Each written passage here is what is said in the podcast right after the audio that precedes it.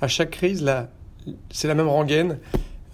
revient l'idée que face aux difficultés, un pays va être amené à, quitter la, la zone euro, euh, et on parlait d'Italie exit, on a parlé de ça avec la Grèce, euh, que la zone euro allait exploser, et pourtant, force est de constater qu'après les plus graves crises euh, bancaires, financières, économiques, sanitaires, sans doute depuis près de 100 ans, eh bien, la zone euro est toujours là, et, à contrario, on a plutôt des candidats à joindre le club de l'euro qui protègent et, qui de plus en plus se musclent. Hein. On, va avoir peut-être cette semaine des progrès avec le Recovery Fund, hein, plus de 750 milliards, et notamment notamment des, euh, euh, euh, des subventions directes, hein, il ne s'agirait pas forcément de prêts.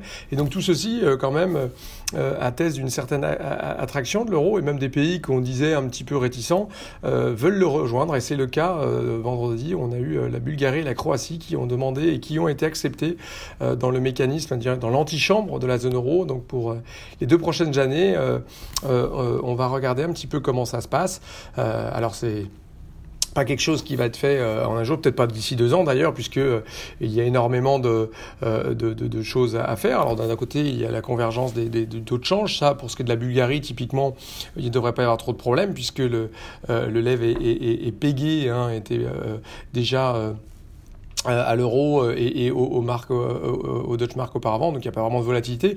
En revanche, en termes économiques, la convergence est, loin du compte puisque euh, la Bulgarie est un des plus pauvres de l'Union européenne avec un peu plus de la moitié de, de, de, de la richesse par, par, par tête, par habitant de la moyenne européenne. La Croatie est, est, plus, est plus proche de, la Grèce. On est à 65% et cela progresse. Donc on sent qu'il y a quand même beaucoup de, de, critères qui ne sont pas là. La, la stabilité des prix, la dette mais bon, la dette, aucun pays euh, de ces jours-ci ne, la respecte. Mais voilà, c'est le début en tout cas d'un process, et je crois qu'il faut en retenir quand même cette, cette, cet enseignement que, euh, contrairement à, euh, tous les Cassandres, la zone euro n'est pas en train d'exploser, la zone euro n'est pas en train de, se réduire, elle est plutôt en train d'augmenter, et le prochain mouvement, ce sera d'avoir plus de membres, pas de moins de, pays qui vont rejoindre cette, cette zone de plus en plus unifiée. On aura la réponse peut-être dès cette semaine avec le Recovery Fund, c'est sans doute une des grands, grandes avancées potentiellement structurelles euh, euh, pour la zone euro. On aurait la Banque centrale et de plus en plus un budget euh, et une réponse européenne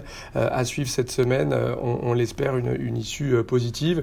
On suivra également les résultats des entreprises et, des banques. On a eu JP Morgan hier, on aura Goldman Sachs aujourd'hui, JP qui a montré des bons résultats sur le trading, Wells Fargo qui a montré des déceptions.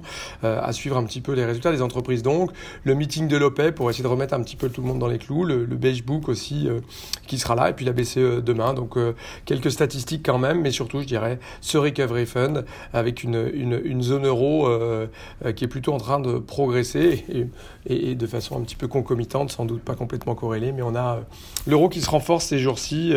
Il n'y a pas vraiment de crainte à l'égard de la zone euro. Les gens sont plutôt acheteurs dans toute cette crise. On n'a pas eu vraiment d'attaque de, l'euro ou quoi que ce soit. Au contraire, l'euro est resté très très stable contre le dollar et même se renforce dernièrement.